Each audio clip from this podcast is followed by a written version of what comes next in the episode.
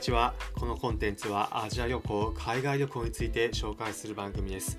皆さんがアジア中世界中各地行く時さらに楽しくなる話をお伝えしていきます。今回は春節光る竜が連なり凍る池というテーマでお話します。中国の春節の時期に北京に行って時現地どうだったかのどうだったかということを今回はエピソード形式で紹介します。海外のいろいろな場所だったり特に季節によってどのようなイベントがあるのかということを気になる人ぜひ聞いてみてください。今回は中国旧正月春節の時期の北京に関してです。中国の首都の北京いろいろと観光スポットありますが今回は北京の中心部に近いところの観光スポット行った時の話になります。シーチャーハイというところで場所で言うと北京中心部にある紫禁城故宮の北側にあるところになります。池になっているところです。春節旧正月のタイミングに行ってみるとあるものを見かけました。何かというとその干支にちなんだものがありました。今回訪れたの2024年の旧正月の時期で2024年の干支辰年龍の年です。行った時は竜を使ったモニュメントのようなものありました。行ったの日没後の時間帯に行って光る竜が長く出ているものがありました。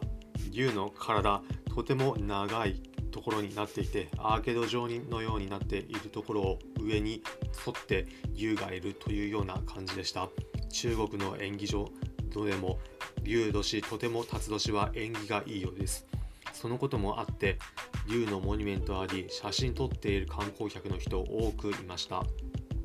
長い竜その場所だけは賑わってるような感じでした。北京歩いていてもところによって人がたくさん集まっているところもあればそこまで人は多くないというところにも分かれていたんですがこのシッチャーハイに関しては縁起がいい竜がいるモニュメントの前でたくさん写真撮っている人いました。このシーチャーハイというところ池になっているんですが池の部分春節のタイミングでは凍っていました。例えば比較してみると東京都内であればさすがに池が凍っているというところ23区内ではなかなかないですが都内でも西側の方行けば別ですが中心部では凍っているところなかなかないかと思いますが北京の場合旧正月冬のタイミングだと池普通に凍っていました。なんとなく日本からだと同じような感覚あるかもしれませんが東京に比べて北京冬のタイミングではとても寒かったです。皆さんももし冬タイミング旧正月などのタイミングで行く際は防寒対策はきっちりして行かれることをお勧めです、まあ、ただ旧正月のタイミング行かれるとその時期ならではの縁起がいいものをたくさん見れて観光気分も味わえます。ということで最後に今回のまとめです。今回は春節光る竜が連なり凍る池というテーマでお話ししました。結論北京の観光スポットシーチャーハイというところでは